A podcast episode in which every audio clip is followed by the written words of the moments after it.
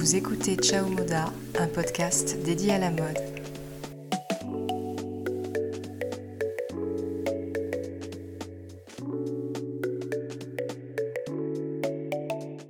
Nous revoilà dans la suite du dressing intemporel. Donc ceci est la partie 2 et la dernière partie pour vous donner des conseils afin de débuter votre dressing d'intemporel. Alors je continue à surfer sur la période des soldes pour vous diffuser cet épisode avec des petits conseils pour savoir quoi acheter et profiter des euh, promotions pour pouvoir s'équiper en belles pièces assez qualitatives.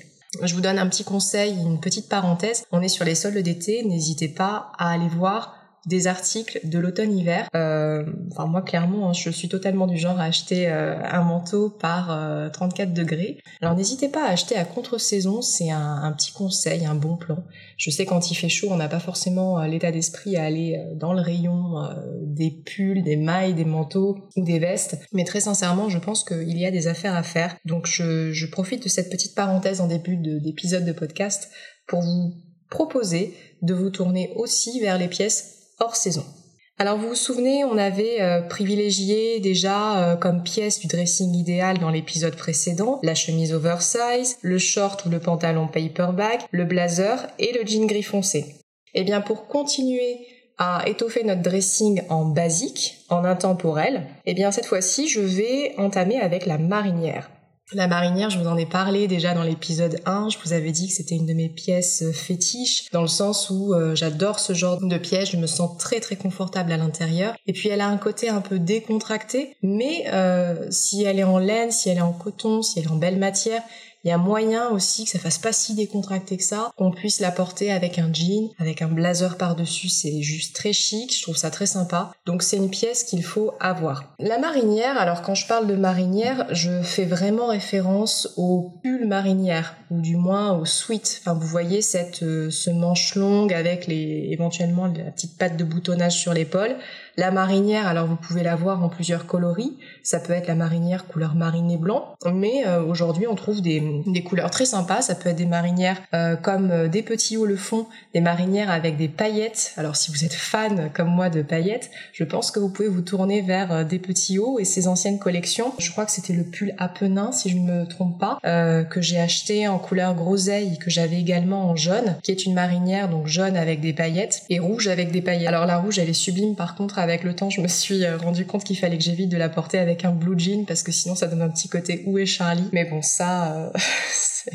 mais bon, ça c'est l'anecdote. Donc la marinière, forcément, je vous la recommande. Profitez de cette période de promotion des sols pour aller dénicher une marinière si vous n'en avez pas déjà une. Euh, la marinière, vous allez la garder super longtemps. C'est une pièce qui résiste hyper bien au temps, qui se porte dans toute saison, à la rentrée, dès l'automne, mais aussi en hiver ou même au printemps euh, et même soirée d'été hein, quand il fait un peu frais. Donc surtout ayez une marinière. Si vous ne voulez pas prendre trop de risques, je vous conseille de partir sur des coloris euh, ivoire et bleu marine la marinière avec le coloris classique, traditionnel. Par contre, si vous voulez un peu plus de décalage, un peu plus de fun, vous parlez des marinières à paillettes par exemple, ou des marinières euh, dans d'autres coloris, euh, rouge et ivoire par exemple, hein, ça peut être très sympa. Alors la marinière finalement, c'est surtout l'idée de rayures que j'aime beaucoup dans un dressing. Je trouve que des rayures finalement ça va à tout le monde. Même si parfois on entend que euh, les rayures ça épaissit, bah franchement moi je suis pas complètement d'accord. Je pense que ça dépend aussi peut-être de la taille des rayures. Vous pouvez peut-être opter si vous n'êtes pas prête à mettre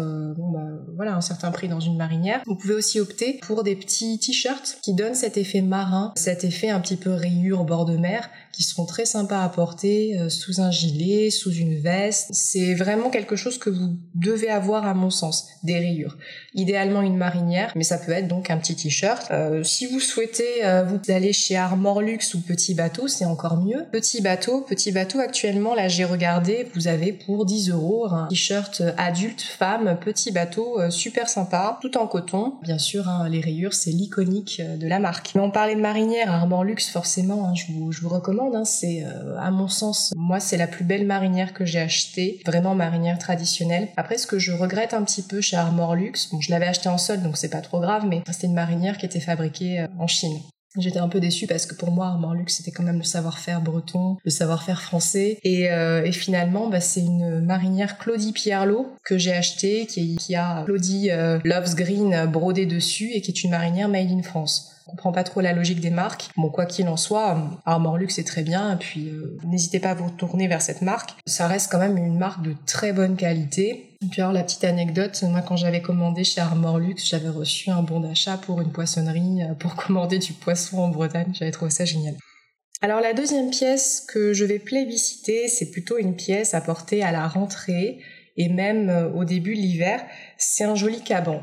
Donc là, on va parler de manteau. Pourquoi le caban Parce que pour moi, c'est un manteau un peu masculin, un type de coupe où on prend pas trop de risques, peu importe sa morphologie qu'on soit pulpeuse, fine, euh, sans forme, enfin androgyne ou quoi que ce soit, ça passe super bien. Le, style masculin du manteau un peu boyish, voyez, qui a une coupe droite, donc qui est pas ultra cintré, euh, qui tombe super bien, qui a des épaules un peu renforcées, donc ça donne une, jolie coupe sans faire non plus euh, nageur olympique. C'est qu'on a l'impression de l'avoir emprunté dans un vestiaire d'homme.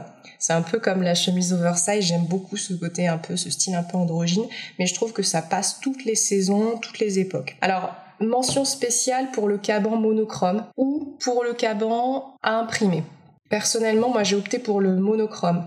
J'ai un caban blanc alors blanc l'hiver, vous allez me dire, waouh, c'est un peu audacieux. Euh, c'est clair, c'est aussi hyper salissant. C'est un caban, je crois que j'avais acheté chez Only ou Vero Moda. Je l'avais commandé sur Zalando. Euh, je l'avais payé deux fois rien. Il est magnifique et euh, je n'ai eu que des compliments. Porter un caban blanc l'hiver, c'est vraiment audacieux, c'est hyper lumineux. Il tombe vraiment bien, l'encolure est sublime.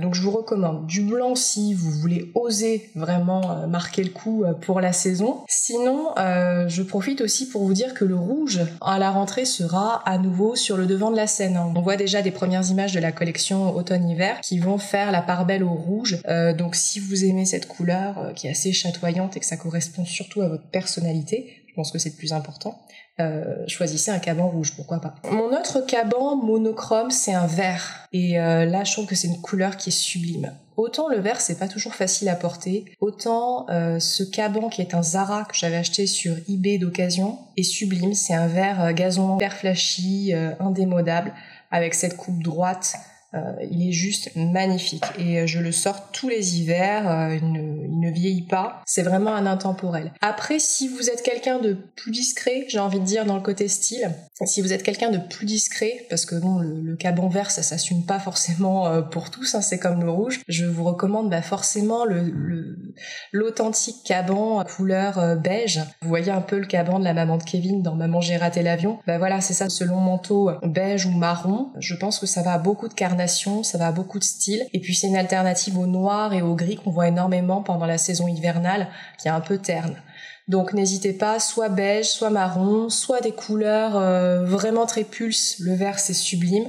Le jaune aussi, franchement, si vous avez une peau un peu allée, euh, le jaune ça peut être magnifique en hiver du rouge qui sera super tendance si vous l'assumez. Puis sinon, bah, la discrétion, c'est le caban euh, noir, mais euh, j'ai envie de vous dire peut-être une alternative au caban noir, ça peut être le caban marine. Le bleu marine, c'est très chic. Et puis donc ça, c'est pour les cabans monochromes, mais pourquoi pas opter pour un caban à motif? Alors à motif, vous avez les carreaux style tartan, vous avez donc ce, tartan, hein, c'est le tissu écossais, c'est super sympa. Claudie Pierlot en avait sorti un cette saison qui était magnifique, bleu nuit avec un genre de tartan jaune, je trouvais sublime, mais même en sol, il était hors de prix. Mais euh, les carreaux, alors vous pouvez avoir du tartan euh, vraiment très assumé hein, dans les teintes euh, rouges, vertes, très flashy, voilà, plus plus soutenu.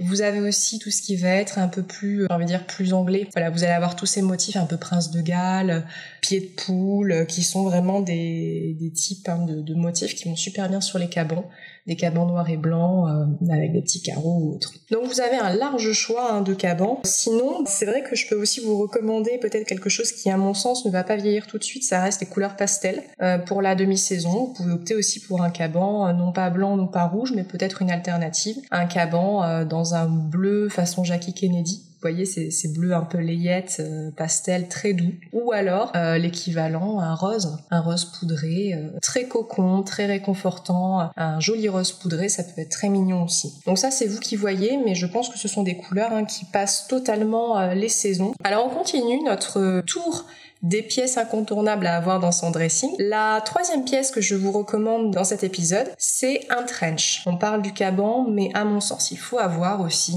un trench coat. Alors le trench, c'est la pièce à avoir en demi-saison. Pour la rentrée, ce sera parfait. Le trench, vous pouvez l'avoir en coloris beige, marron, euh, c'est le côté un peu Burberry, vous savez. moi, je vous recommande pas forcément un Burberry, c'est quand même très cher pour ce que c'est. Mais vous avez des trenches magnifiques. Euh, moi, j'avais craqué pour un trench euh, mango, je crois. Pour un trench mango rose pâle qui était une alternative au beige. Et euh, ce rose pâle était très très très mignon. Alors faites attention surtout les trench, essayez-les parce que vous allez avoir des coupes un peu différentes. Je pense à Mango ou Zara qui ont parfois euh, des manches plus ou moins larges, plus ou moins hautes. Donc vraiment c'est à essayer puisque vous pouvez avoir des manches assez euh, bouffantes qui ne vont pas à tout le monde. Sinon restez sur un trench traditionnel que vous trouvez par exemple chez Promode ou autre. Hein. mais surtout dans tous les cas je vous conseille quand même de l'essayer en magasin, ça serait mieux. Alors le trench pour le porter, un petit conseil, euh, le trench, vous n'êtes pas obligé de le refermer. Je dirais refermez-le quand oui, il pleut vraiment, vous avez euh, votre parapluie à côté, mais euh, portez-le ouvert, attaché derrière. C'est-à-dire que vous allez prendre la ceinture, vous allez la nouer dans le bas du dos, faire un petit nœud, et vous allez porter le trench semi-ouvert. Comme ça, vous n'avez pas les pans qui viennent euh, se coller sur vous quand vous marchez et euh, ça reste euh, ça reste ouvert on voit votre tenue c'est très chic c'est très classe ça se porte plutôt comme ça donc un trench, c'est un essentiel à avoir. Forcément, si vous voulez aller dans du trench un peu qualitatif, hein, vérifiez bien son côté déperlant. C'est clair que tous les trenchs ne sont pas forcément déperlants. Je dis ça parce que j'avais essayé euh, des trenchs qui justement avaient la coupe d'un trench mais n'en étaient pas au niveau de la matière, dans la mesure où euh, il se serait mis à pleuvoir, euh, je pense que j'aurais pris l'eau sans problème. Le trench, choisissez-le surtout avec un côté imperméable, déperlant, c'est-à-dire qu'il faut que la pluie glisse dessus et pas qu'elle l'absorbe, ça serait dommage. Donc choisissez quand une pièce qui vous serve à aller euh, dehors et qui puisse aussi euh, bah, vous mettre euh, au sec. C'est quand même la promesse voulue par le trench coat. Au niveau des marques, bon, bah, clairement, c'est une pièce qu'on peut trouver partout. Chez Comptoir des Cotonniers, vous en avez des très sympas aussi. Alors ensuite, je vais vous proposer comme pièce à mettre absolument dans le dressing, une pièce intemporelle, c'est un long gilet. Alors le gilet, c'est toujours hyper réconfortant. On adore avoir un gilet à n'importe quel moment. Le gilet, on peut le porter par-dessus une robe noire, on peut le porter par-dessus un slim, on peut le porter par-dessus plein de tenues. On peut l'associer avec une chemise, avec un t-shirt. Le, gilet va absolument euh, avec tout, donc c'est une pièce très facile à porter. Et euh, j'insiste, il faut que ce soit une maille qui soit euh, réconfortante, qui vous plaise, qui soit douce, pour avoir un beau gilet. Alors les marques, à mon sens, qui permettent d'avoir un gilet assez qualitatif, très doux, en mohair ou euh, en alpaga par exemple, hein, qui sont quand même de très très belles matières. Hein. Euh, déjà la laine c'est top, hein, c'est super si vous avez un, gilet euh, tout en laine. Je sais qu'il y a des, des, personnes qui sont très sensibles à la maille, qui justement vont avoir des petites réactions, qui trouvent que certaines mailles grattent par exemple. C'est vrai qu'en général quand il y a du mohair, c'est des sensations qu'on n'a pas. On n'a pas ces sensations de, de rougeur ou quoi que ce soit parce que la maille gratte. Je pense mes plus beaux gilets tout doux que j'ai achetés euh, essentiellement d'occasion d'ailleurs, c'est des gilets des petits hauts. Alors c'est une marque que je cite souvent, alors il n'y a aucun partenariat, hein, je tiens à le rappeler, mais euh, en l'occurrence pour les mailles, pour les gilets, je trouve que ce sont de très très belles pièces. Clairement les gilets sont assez chers hein, de base, mais en pièces d'occasion, Choisissez bien votre vendeuse sur Vinted ou autre, mais a priori, euh, si la maille n'est pas feutrée ou quoi que ce soit, vous pouvez trouver une pièce qui est magnifique. Euh, moi, j'ai deux gilets. J'ai acheté le gilet Capulco, qui est une référence euh, des petits hauts d'une ancienne collection, en rose poudré avec du lurex à l'intérieur qui donne un côté un peu pailleté, et en jaune. C'est un modèle que j'ai en deux exemplaires parce que je le trouve hyper confortable, parfait niveau longueur parce qu'il descend juste en dessous des fesses. Donc quand je mets un slim, c'est parfait, hein, ça couvre les fesses. L'autre marque, qui était mon premier gilet long vraiment très qualitatif, c'était un gilet American Vintage. American Vintage, c'est une marque que j'aime beaucoup. Par contre, c'est vrai que par le passé, il me semble qu'ils ont fait partie des marques qui étaient pointées du doigt par rapport euh, bah, justement à la conception pas toujours euh, très respectueuse des animaux. Euh, mais néanmoins, ça reste une marque qui fait de très très belles choses. Je pense qu'elle a maintenant changé ses fournisseurs et qu'elle s'engage vers la fin justement du manque de traçabilité dans la production et que bien sûr, elle refuse hein, de cautionner toute forme de souffrance animale.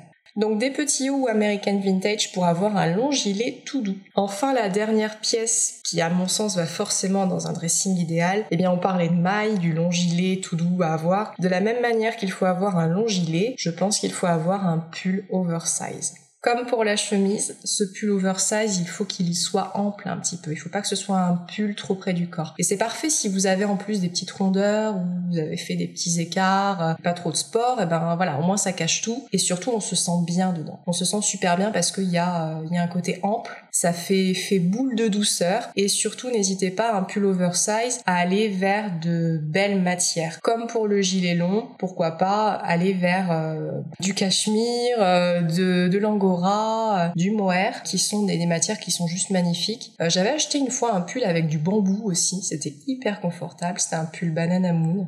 Donc aller vers des choses naturelles quoi qu'il en soit. Sauf si bon vous êtes vegan, mais euh, moi je vous recommande quand même d'éviter les choses euh, synthétiques parce que déjà bon bah on transpire plus, c'est pas forcément très agréable. Et puis il faut savoir que la laine, je pense au pull en laine par exemple, la laine a un effet auto-nettoyant. Alors ça je l'ai appris très récemment. Jusqu'à présent euh, mes pulls je les lavais à froid alors soit euh, à la main, mais c'est vrai que j'avais pas toujours le temps, j'avoue j'étais pas une très bonne élève là-dessus. Donc j'ai commencé à les mettre en machine à 30 délicat sur le programme main. La laine est bercée dans la machine et elle est pas euh, tournée de manière à préserver la fibre. J'ai jamais eu de soucis jusqu'à ce que mon chéri se mette à confondre les les paramètres de la machine à laver, mais sinon je n'ai jamais eu de soucis. Par contre, j'ai appris par la suite qu'il était possible de ne pas laver sa laine chaque fois qu'on l'avait porté. C'est-à-dire que moi jusqu'à présent, bah, une fois que j'avais porté mon gilet ou mon pull, je le mettais dans la panière, je le lavais et puis après voilà, je le remettais dans le dressing. Eh bien, j'ai appris que la, laine avait cette propriété auto-nettoyante, c'est-à-dire qu'il suffit de la laisser sur un cintre. Donc euh, soit vous la mettez un peu dehors, faites attention aux UV quand même pour pas que ça se décolore, mais euh, vous la mettez sur un chez vous si vous n'êtes pas fumeur ou s'il n'y a pas voilà j'ai envie de dire des odeurs, euh, des parfums euh, des odeurs un peu fortes dans, la maison qui font que la laine peut absorber ça. Donc une fois l'avoir portée, euh, ne pas la laver, la positionner sur un cintre et puis la laisser euh, comme ça sans la porter. Et à l'air libre en fait, la laine respire. Quand on porte de la laine, c'est une fibre qui respire en quelque sorte. Alors je confirme, moi ça m'est déjà arrivé, même pour le, parfum sur le col ou euh, ouais de, déo ou de transpiration. Vous laissez euh, la maille pendant, euh, allez je veux dire 5-6 jours sur votre cintre, sur le portant. Moi je l'avais laissé dans ma chambre et je vous assure qu'après il n'y a plus aucune odeur, il n'y a plus rien. Elle est comme neuve en fait, elle ne sent plus rien elle s'est auto-nettoyée. Ça, c'est assez bluffant. Et euh, je vous le, franchement, je vous le recommande. Ça évite de faire des lessives à chaque fois. Du coup, c'est plus écologique. C'est vraiment une belle matière, hein, la laine. Hein. Laissez-la euh, respirer de temps en temps. Ne la, ne la lavez pas systématiquement. Voilà le petit conseil euh, écologique. Donc voilà pour cette deuxième partie du dressing intemporel. J'espère que ça vous a plu. Je conclus aussi avec des petits accessoires à glisser dans le dressing intemporel. Alors à mon sens, les accessoires qu'il faut absolument avoir, c'est une ceinture fine en cuir noir. Je pense que c'est la ceinture passe-partout qui va souligner toutes les tenues. Noir parce que comme ça, si vous avez des, des pulls un peu euh, avec des couleurs assez chatoyantes, et eh ben au moins ça va venir souligner ça discrètement euh, il y a ce côté passe-partout. Les autres accessoires du dressing intemporel pour l'été, je pense qu'un panier en rotin ou en raffia, c'est un must-have. Euh, moi, j'en ai acheté un là avec des petites fraises brodées qui est sublime. C'est un Cézanne acheté aux archives. Il est magnifique et à chaque fois que je le porte, je n'ai que des compliments. Très pratique. Soit vous l'achetez style cabas ou petit sac rond vous pouvez en trouver là cet été sur les marchés, dans les boutiques, euh, partout où vous allez vous déplacer sur les, bords de mer ou autres. Euh, c'est un petit indispensable de l'été, je pense, et c'est un indispensable tout court, puisque le sac en rotin ou en raffia, vous pourrez toujours, toujours le remettre pour la plage, pour le marché, le mettre sur votre vélo. C'est vraiment un petit sac à avoir. Ensuite, j'en parlais un peu dans l'épisode 1, c'est des bottines. Des bottines, pour moi, ce sont des accessoires qu'il faut avoir. Hein. C'est euh, les chaussures à avoir plates ou à petits talons, des bottines, vous voyez, euh, style euh, Chelsea Boots, c'est super sympa. À plat, bon bah vous aurez tout le confort. Ça peut être en cuir lisse, ça peut être en daim. En daim, je trouve ça très joli. Un peu comme les boots Isabelle Marant. Vous en avez chez Bérénice qui sont magnifiques. Et à mon sens aussi, il faut avoir une paire de baskets en cuir. Alors si vous êtes basket, c'est parfait, vous allez dire génial. Et des baskets en cuir, alors blanches pourquoi pas, un peu comme les, le modèle de Cézanne. Mais si vous voulez aller vers quelque chose de plus alternatif, de plus écologique, je vous conseille le style des Veja. Veja, c'est une marque qui est vraiment vraiment éco-conçue, qui est faite avec du caoutchouc d'Amazonie, mais hyper mesuré, hyper contrôlé, dans des conditions qui sont respectueuses des, des travailleurs.